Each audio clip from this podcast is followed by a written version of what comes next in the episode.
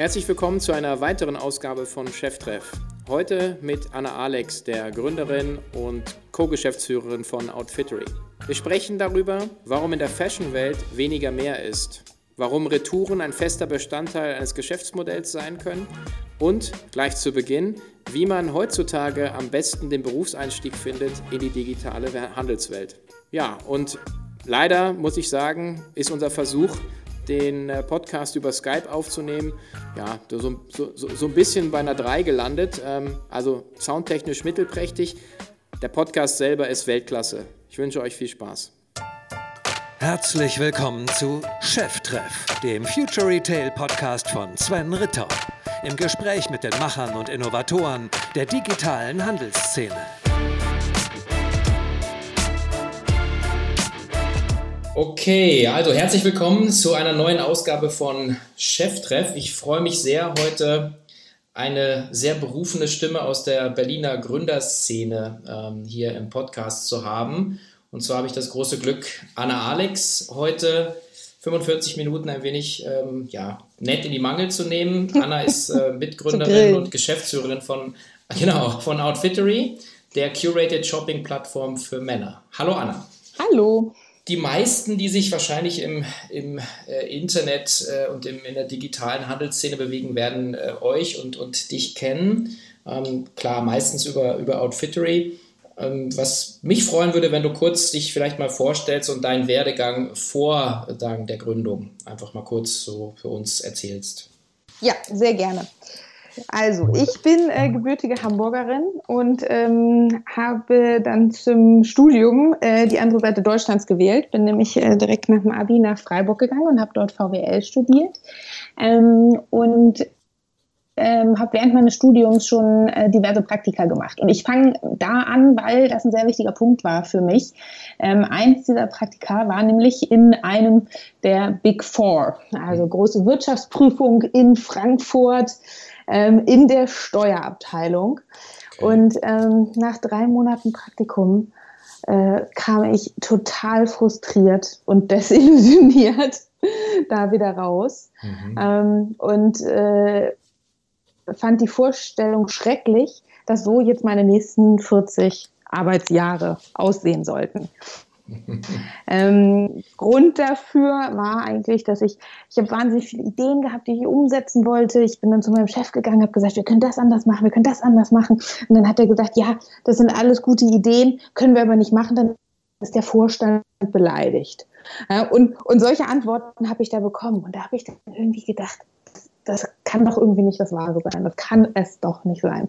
Ähm, und habe mein Leid dann einem Freund geklagt, äh, der an der WHU studiert hat, der dann sagte, ja, dann mach doch mal das nächste Praktikum in einem Start-up. Mhm. Äh, und äh, das war 2008, das heißt, das war alles noch sehr früh in der, in der ganzen Start-up-Welt. Und ähm, für die meisten meiner Kommilitonen an der, äh, an der Uni war Start-up überhaupt gar, gar kein Begriff richtig. Und mhm. ähm, die meisten wollten irgendwie, ja, entweder in die Wirtschaftsprüfung oder in die Unternehmensberatung oder äh, so.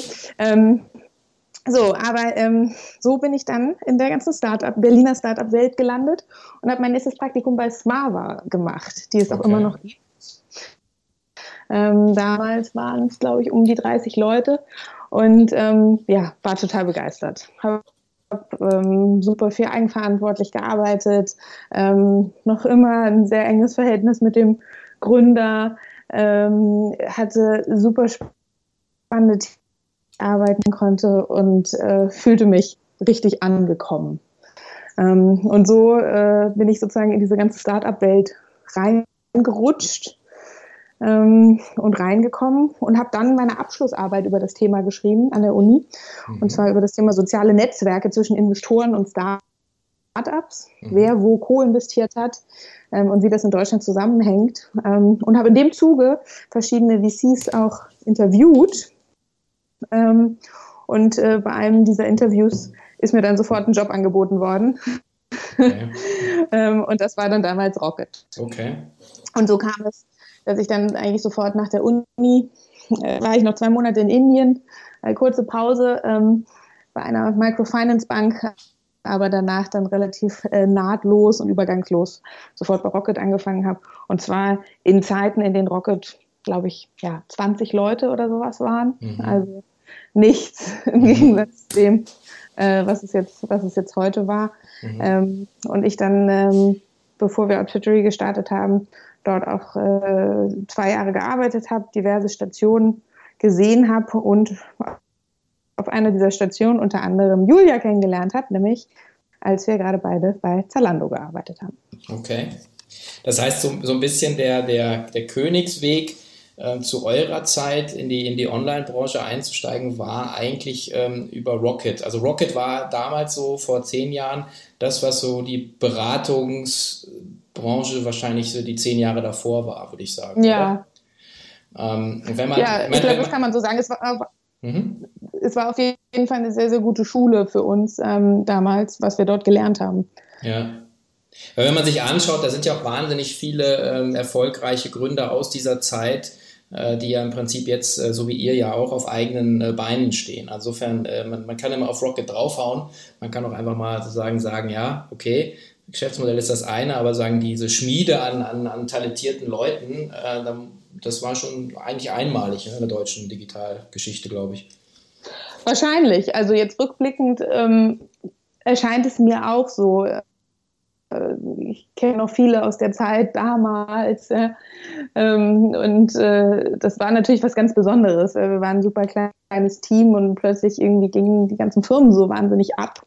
Ähm, mhm. das war schon was sehr Besonderes. Das, damals habe hab ich das natürlich so nicht ganz gesehen. Ne? Und, äh, sondern hatte einfach irgendwie das Gefühl, ähm, das ist ein cooles Team, hier kann ich was bewegen, da fühle ich mich wohl. Ähm, ja. Mhm. Aber rückblickend, denke ich, kann man das so sagen, ja. Ich meine, die spannende Frage, vielleicht weil wir bei dir jetzt einsteigen, ist, ist äh, du leitest ja selber ein Unternehmen, da kommen wir ja gleich noch drauf, mit, mit 300 Mitarbeitern.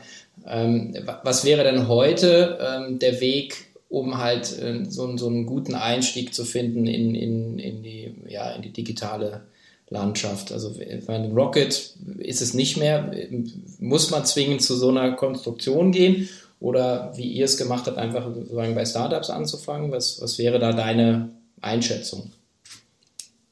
Also ich glaube, es gibt mehrere Wege. Ähm, ich glaube, dass heutzutage so Inkubatorenmodelle vielleicht gar nicht mehr der beste Einstieg sind, weil sie äh, sich entweder mittlerweile sehr professionalisiert haben, wie Rocket, irgendwie wo jetzt einige hunderte oder tausende Menschen arbeiten, oder aber zum anderen aus dem Corporate-Umfeld irgendwie kommen, weil ja jeder Corporate heutzutage seinen eigenen Inkubator gründen muss. Mhm. Ähm, ich glaube, eigentlich der bessere Einstieg könnte sogar fast sein, einfach in ein Startup zu gehen und dort zwei, drei Jahre mal Erfahrung zu sammeln, ähm, auch zu kommunizieren, dass man irgendwie verschiedene Abteilungen sehen möchte, verschiedene Dinge sehen möchte, weil man irgendwann das Ziel hat, selber zu gründen. Ähm, das ist ja für jeden Gründer nachvollziehbar ähm, und könnte, glaube ich, ähm, sehr gute, gute Startpunkt sein. Mhm, okay.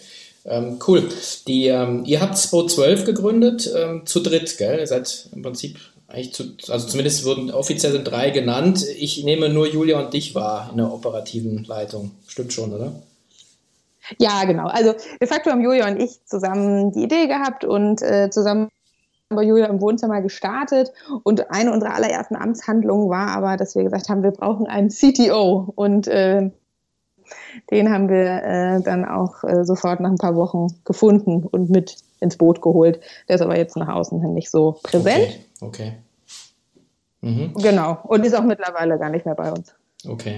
Ich glaube, ich habe euch damals getroffen, da äh, war das Ganze noch unter, unter Paul's Secret, glaube ich. Ja?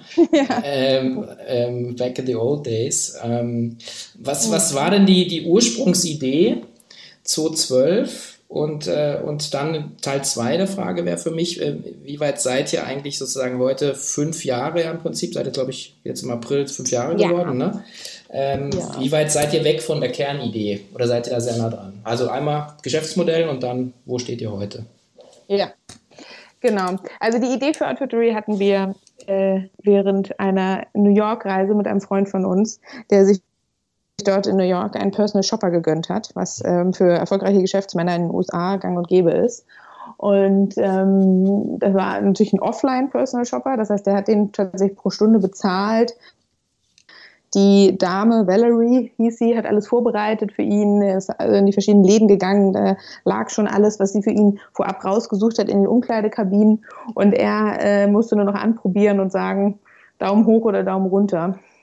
Und war so begeistert von dieser Shopping-Erfahrung und von diesem Shopping-Erlebnis, dass er gesagt hat, äh, so wird er gerne immer shoppen. Und ähm, ja, wir haben damals gesagt, äh, nach einer Idee gesucht, nach einer Geschäftsidee gesucht und, äh, und plötzlich äh, fiel es uns wie Schuppen von den Augen und wir dachten genau das sein und fingen an, darüber nachzudenken, wie wir diese gute User-Erfahrung, User-Experience eigentlich verbinden können mit den Vorteilen des E-Commerce und äh, nach Europa bringen können.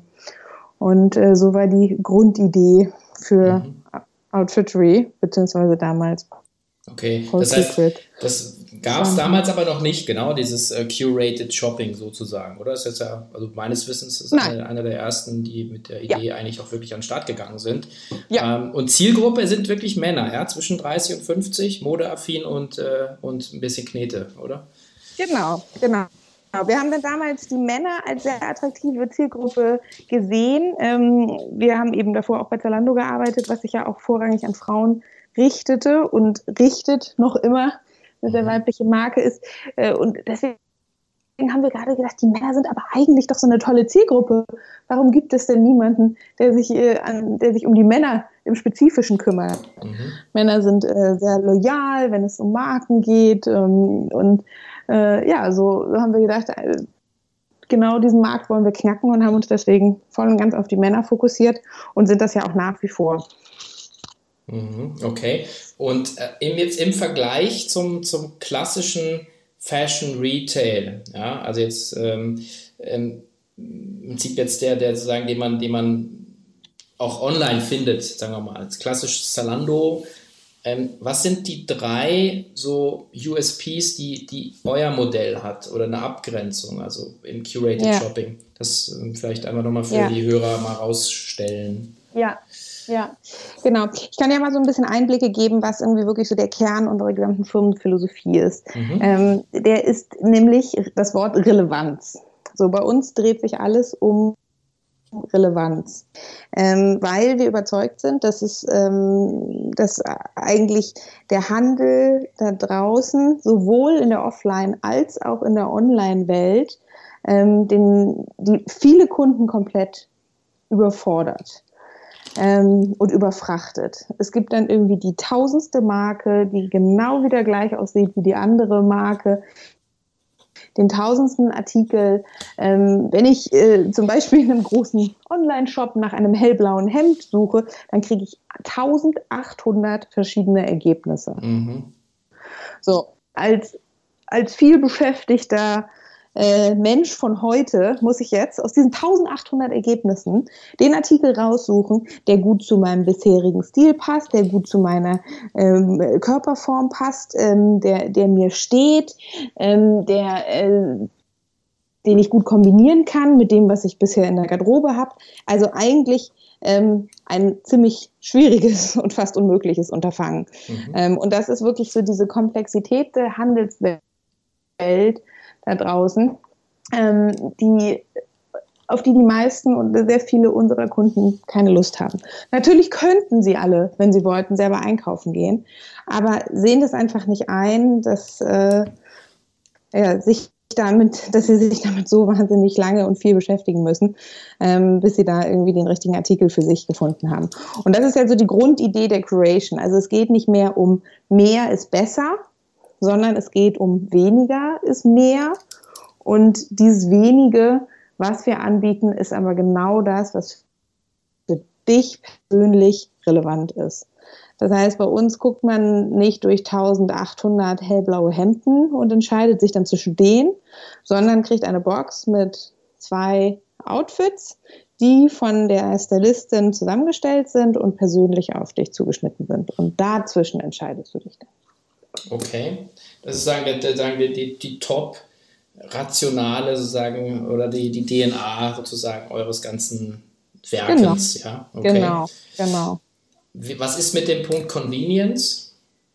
Das ist, das ist für uns, wir sehen auf jeden Fall ein sehr, sehr wichtiger Punkt, weil das ist natürlich letztendlich dann eine Bequemlichkeit auch, äh, die du, die du siehst, dadurch, dass du einfach nicht, du, du, hast keine großen Suchkosten, du hast irgendwie nicht die Qual der Wahl und musst dich da irgendwie zwischen ähm, wahnsinnig vielen Artikeln entscheiden ähm, und äh, du spar, du, du hast sozusagen die knappeste Ressource unserer Zeit, die meiner Meinung nach Aufmerksamkeit ist, äh, kann man getrost für was anderes dann verwenden, anstatt so viel äh, Brainpower in das Thema Shopping zu stecken.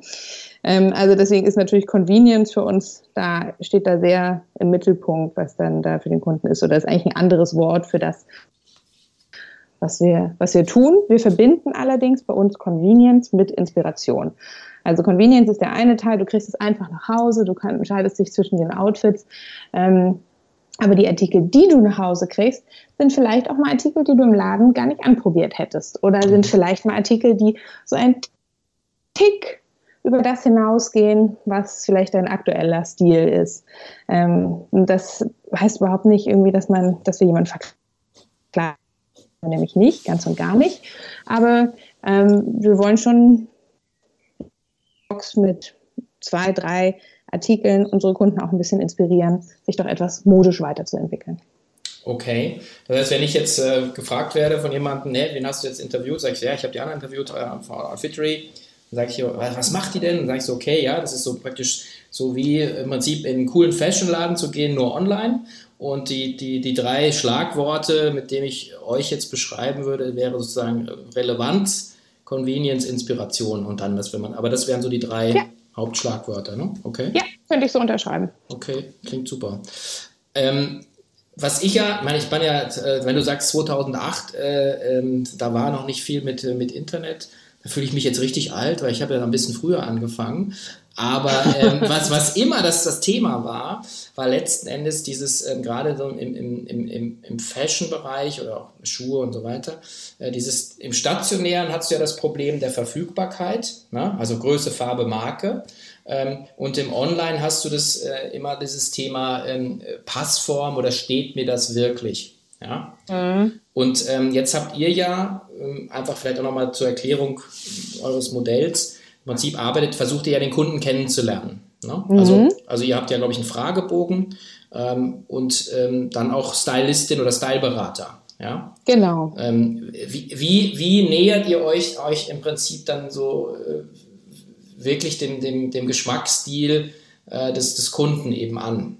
Weil ich meine, ja. meine, es wird wahrscheinlich nicht so sein, dass gleich der erste Treffer zu 100 Prozent sitzt. Also das ja. würde mich überraschen. Ja, genau. Das ist, das ist auch, das ist häufig so und das ist auch okay und das kommunizieren wir unseren Kunden auch so.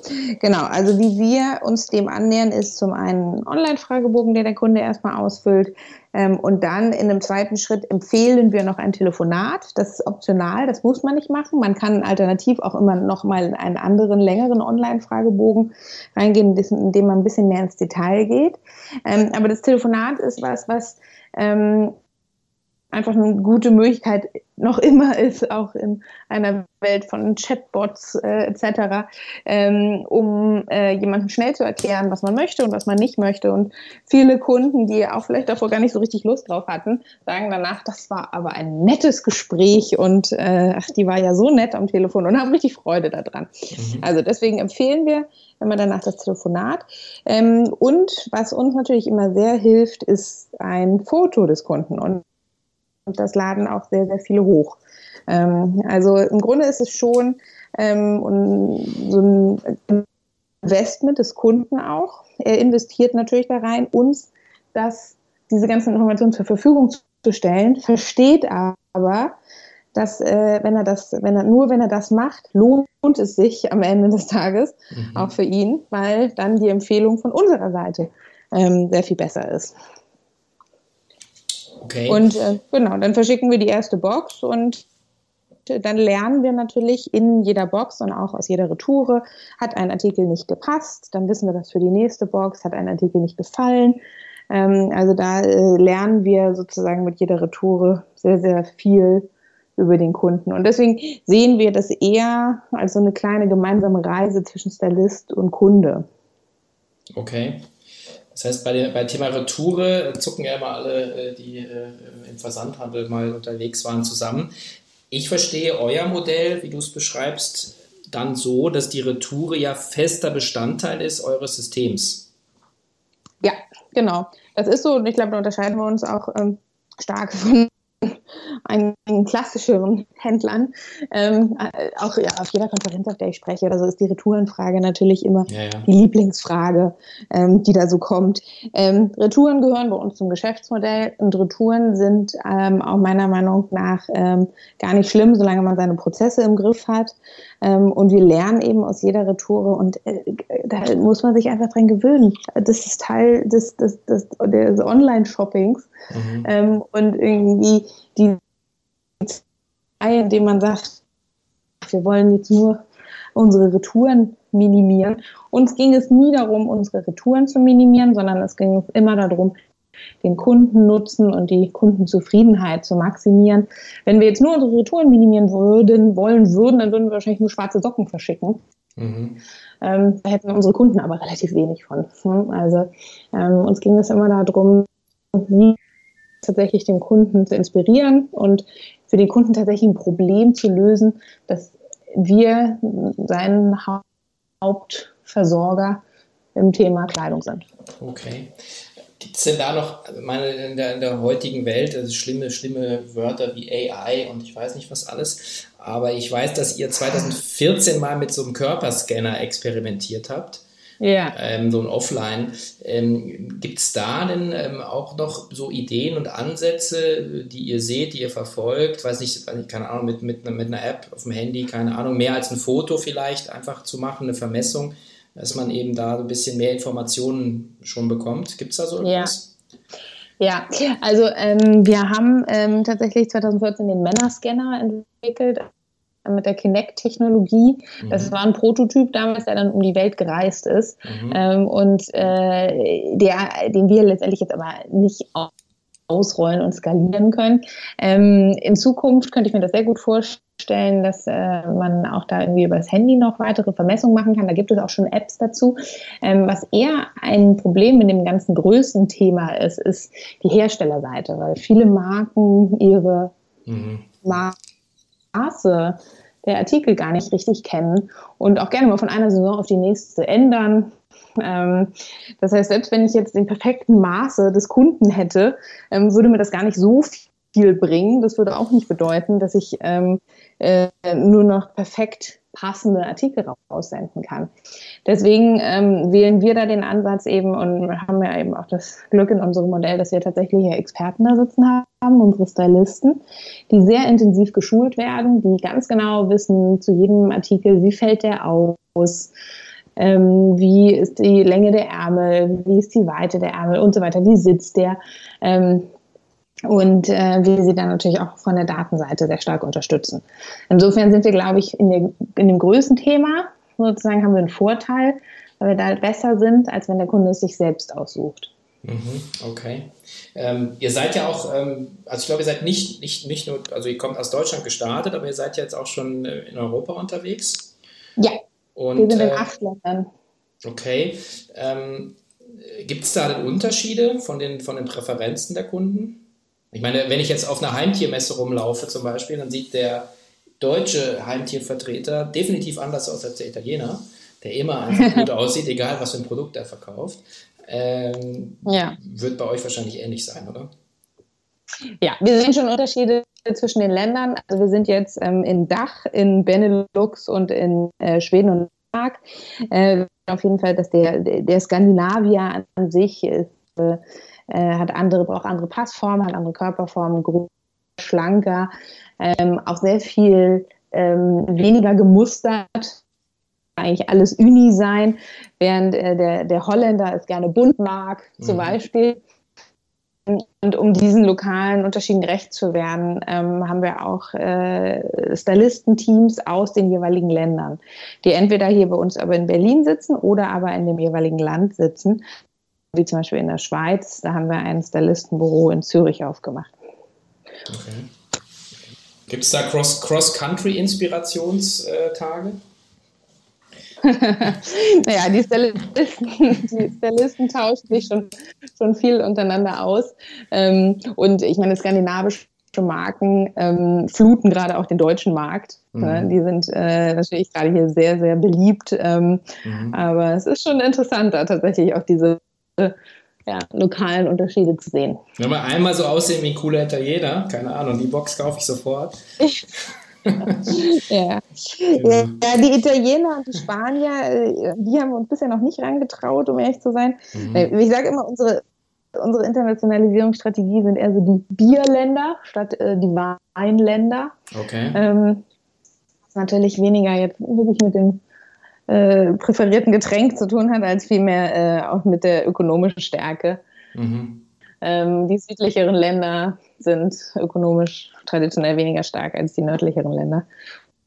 Ich ja, ich meine, gut, es sind wahrscheinlich jetzt auch so super Vorurteile, aber ich meine, ich denke auch, dass äh, aus meinem Bekanntenkreis immer sagen, also ich, der, der, Franzose schaut immer super aus, der fährt aber ein zerbeultes Auto, was dem Deutschen nie passieren würde. Ja? Der würde nie ein zerbeultes Auto fahren. Ja, genau. Und äh, wahrscheinlich gibt es da ähm, äh, wahrscheinlich dann auch äh, Handlungsableitungen bezüglich äh, der, wie man sich kleidet und wo man seine Sachen kauft.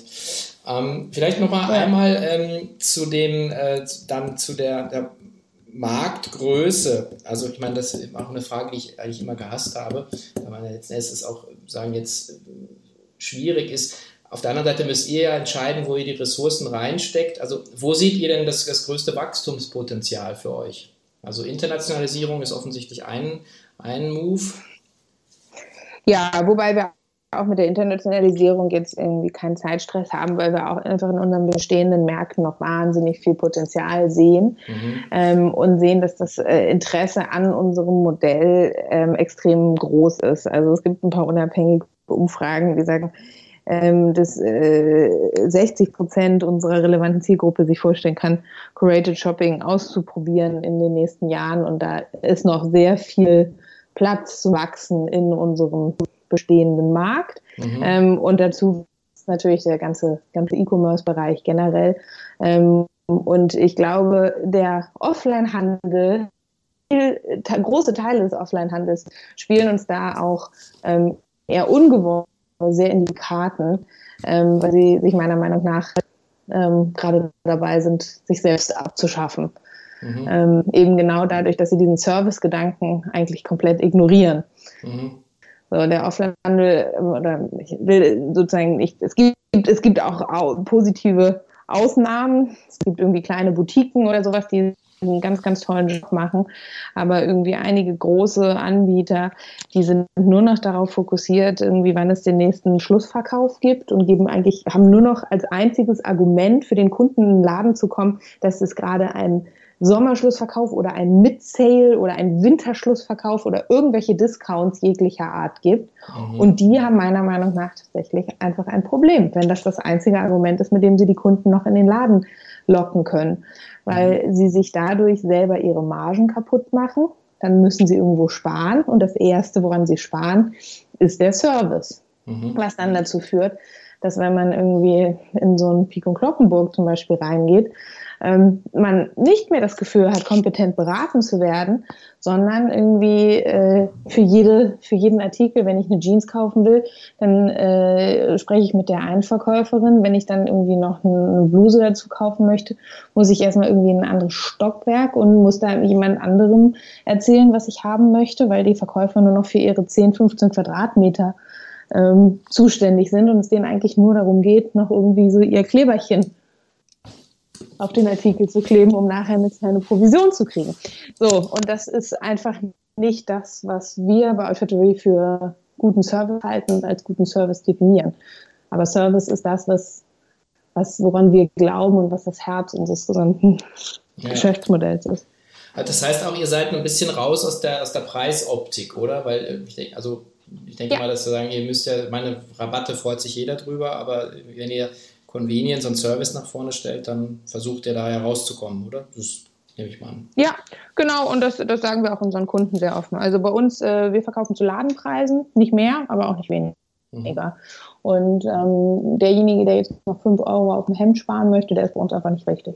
Mhm. Ähm, wie hoch ist denn eure sozusagen Loyalität? Ähm, ich habe ein paar Zahlen gelesen, ähm, aber einfach so, also wie die Frequenz ist die also höher oder sagt ihr was dazu? Wie häufig die Leute ja. kaufen? Äh, äh, spannend, dass du was gelesen hast. Eigentlich sagen wir nichts dazu. Wir haben sehr viele äh, Kunden, die ähm, wiederkommen, weil, wie gesagt, er ist über die Zeit auch irgendwie so richtig auszahlt ähm, für den Kunden. Ähm, und wir sehen generell, dass gerade bei Männern Temperaturwechsel ein beliebter Grund sind, um sich mal wieder ein bisschen neue Kleider zu bestellen. Ja, wir sind nicht so planerisch wie die, äh, die Vorsteherin des Haushalts. ja, genau. Ja, das, ist, das ist wirklich interessant. Also da sieht man wirklich so in der, in der Dame, das fängt, fängt die neue Saison an und äh, dann kurz danach geht es dann auch tatsächlich los. Ja, irgendwie. Eigentlich das ist ja so dieses Perverse irgendwie in diesem ganzen Bereich, dass ja irgendwie die Frühjahr-Sommersaison fängt dann ja schon im Januar an. Ja, ja. Ähm, und äh, eigentlich wird es aber warm erst im April, sagen wir mal. Ja, und äh, dann fängt für die Männer auch die Saison tatsächlich an. Okay, ja, ist gut. Also ich, ich äh, ich kann es nur bestätigen. ähm, ja, ähm, das heißt, die Frage zu äh, Umsatz und so stelle ich nicht, weil ich glaube, ihr sagt da, dazu nichts. Ähm, ich, ich glaube aber, dass ihr, äh, wenn ich ein bisschen Hausaufgaben habe ich ja gemacht, also im, im höheren zweistelligen Millionenumsatz unterwegs seid. Ähm, das heißt also auch schon signifikanter Player äh, im, im, im Fashion-Bereich online seid. Ähm, Ihr habt natürlich auch. Kein Kommentar. Ich weiß, äh, ich gehe auch gleich weiter, das war ja erwartet. Ähm, ist auch nicht, ich bin auch nicht investigativ in dieser Richtung unterwegs. Ähm, ich würde gerne mal ein bisschen auf den Wettbewerb gucken. Also ihr seid ja nicht komplett wettbewerbsfrei. Ähm, Modomoto, äh, auch aus Berlin. Dann äh, Zalando hat Zalon gestartet. Ähm, das sind ja auch, auch ähnliche ähm, Modelle. Was jetzt auch völlig normal ist, da draußen in der Offline-Welt gibt es auch äh, Konkurrenzsituationen. Aber ähm, merkt man das? Ähm, kämpft man da um die, dieselben Leute? Ist das Produkt irgendwie vergleichbar? Wie, wie, wie grenzt ihr euch ab? Ja. Also generell ähm, in unserer Firmenphilosophie äh, gucken wir immer mehr auf den Kunden als auf den Wettbewerb. Mhm. Ähm, weil äh, ich glaube, wenn man ähm, im Wettbewerb hat man irgendwann überholt. Der Kunde hat aber immer neue Ideen, was er sich so wünscht und mhm. wie man den Service noch weiter verbessern könnte. Ähm, deswegen ist das auch etwas, was ich meinen Mitarbeitern immer sehr stark ähm, sage. Und wir sind Marktführer in allen acht Ländern, in denen wir sind. Und äh, solange wir das sind, ähm, ja, ist, glaube ich, der, der Kunde der sehr viel wichtigere Fokus für uns. Mhm. Ähm, nichtsdestotrotz ähm, beobachten wir natürlich auch unsere Wettbewerber ähm, sehr stark und glaube, glauben einfach, dass äh, bei uns irgendwie das Thema Service bei uns noch ernster genommen wird als bei manch anderen Wettbewerbern, beziehungsweise unser Fokus auf Männer da natürlich jetzt auch gerade im Gegensatz zu einem Zalon mhm. ähm, nochmal eine große Unterscheidung ist. Ähm, ja. Okay. Jetzt ist eine, eine Company aus den USA sehr gehypt gerade, Stitch Fix. Mhm sehr ähnlicher Ansatz, auch eine, eine Frau, äh, die das macht, äh, mhm. äh, die auch extrem präsent ist, so ähnlich äh, wie, wie ihr, halt das Thema, auch für das Thema steht und das verkörpert. Ähm, und ähm, die pitchen ja sehr stark ihr datenbasiertes äh, mhm. Modell. Ja, also sagen, ich habe mir das auch eben wirklich nochmal in der Vorbereitung nochmal angeschaut. Da kannst du so, mhm. so eine Algorithm-Tour machen und so sieht super mhm. impressive aus. Wenn du aber ein bisschen liest, ähm, also würde mich einfach mal interessieren, weil ich meine, ganz ohne Daten kann ja, kann ja kein, kein digitales Unternehmen unterwegs sein. Ähm, ja, wie nehmt ihr die wahr? Ähm, sagt ihr, hey, das sind wir doch so, sind wir das Gleiche, nur heißen wir anders? Ähm, genau.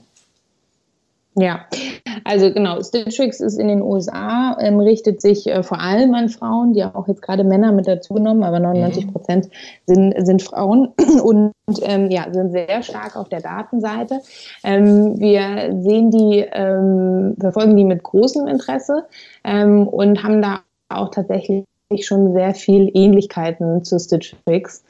Ähm, die auch, glaube ich, 2012 gegründet wurden, ähm, also un unabgesprochen da parallel zu Stitch Fix äh, entwickelt. Und ein Thema ist das Datenthema, ähm, was auch wir sehr stark verfolgen und das auch nicht erst irgendwie seit es äh, seit ein paar Monaten total schick und in ist, ein paar Data Scientists und Machine Learning Guys äh, anzustellen, sondern das auch schon seit mehreren Jahren. Unterschied ist, dass wir nicht so viel darüber sprechen. Aber ich kann dir sagen, dass wir ähm, da auf jeden Fall ähm, in die Richtung äh, sehr stark schon unterwegs sind und auch schon sehr stark aufgestellt sind. Wir haben ähm, ein Team aus ähm, ja, Machine Learning-Experten, die sich damit beschäftigen, wie können wir die Stylisten unterstützen in ihrer täglichen Arbeit. Und wir glauben, dass die menschliche Intelligenz und die künstliche Intelligenz zusammen besser sind, als sie es einzeln jemals sein können. Und genau so gehen wir das Thema an. Mhm. Also es gibt natürlich Punkte, wo ein, die, die ein Stylist äh, sich zum Beispiel nicht merken kann. Ja? Oder ähm, wie ich vorhin sagte, irgendwie von einer Saison auf die nächste wird zum Beispiel irgendwie ähm, ein Artikel umbenannt und kriegt eine komplett andere ID, ist aber eigentlich noch ein sehr, sehr ähnlicher Artikel. Da kann man mit sowas wie Recognition und Machine Learning die Stylisten sehr stark unterstützen. Auf der anderen Seite gibt es auch Dinge, die die Algorithmen nicht bieten können. Das ganze Thema Mode ist ein sehr emotionales Thema. Ähm, es geht darum, äh, wie können wir den Kunden weiterentwickeln über das, was er, wo er jetzt gerade aktuell sich befindet. Ähm, das heißt nicht einfach nur das zu, repro zu, reproduzieren, was in der Vergangenheit, was er in der Vergangenheit getragen hat, sondern sich ein bisschen darüber hinaus zu entwickeln. Das ist ein sehr kreativer Prozess. Ähm, sowas fällt Algorithmen auf jeden Fall noch sehr viel schwerer. Ja, ich denke, das äh, ist ja auch immer so, wenn man so, einen, so einen Joint-Account hat bei Amazon zum Beispiel, kriegt man ja immer die abstrusesten Sachen äh, vorgeschlagen. Ja. Und da ähm, sagen, man müsste ja eigentlich wissen, wenn jetzt der Sven eingeloggt ist oder die Anna und nicht irgendwie dein, deine ja. gerade geborene Tochter. Ähm, auf der anderen Seite, insofern, ähm, ich hatte irgendwann mal jemand, der sagte, ja, der, der Mensch im Prinzip dieses ähm, Mustererkennung, Pattern Recognition oder irgendwelche Sachen aufnehmen, ähm, da glaube ich, ist noch ein ziemlicher weiter Weg zu gehen. Es hat mir bei, also hat mich schon beeindruckt, ähm, auch über die Transparenz, wie sie das machen. Auf der anderen Seite, wenn man schon reinschaut, fand ich eben, ist es immer noch ähm, dass das letzten Endes das menschliche Element, schreiben sie auch, ist sozusagen immer noch äh, zentral, äh, um ja. den Kunden letzten Endes äh, wirklich inspirieren zu können oder auf ihn eingehen zu können. Insofern. Ja. ja. Genau. Ähm, naja, aber seid ja, seid ja auch, auch gut unterwegs. Ja, ähm, auch vielleicht nochmal zur Größe, wenn wir jetzt sagen, managt man so einen Laden äh, mit 300 Leute, ich glaube, weiß nicht, 125 oder give or take äh, Berater. Ähm, habt, ihr, habt ihr ein Führungsleitmotiv? Also ich gibt ja ein paar Jungs und Mädels in Berlin, die was ich nach Holocracy führen. Oder, mhm. ähm, wie seid ihr aufgestellt? Mhm. Ähm, also wir haben ähm, schon seit einigen Jahren, ich glaube, wir waren eines der ersten Unternehmen, was tatsächlich mit OKRs angefangen hat, mhm. also Objective and Key Results, eine Management, agile Management-Methode, die ursprünglich von Google kommt, mhm. ähm, wo, die, wo man das Team sehr stark in der Zielsetzung mit einbindet. Also das heißt, ähm, wir als ähm, C-Level-Team geben die Ziele vor ähm, und die verschiedenen Abteilungen ähm, sagen dann, welchen Anteil was sie tun, um auf die großen gesamten Ziele mit einzuzahlen.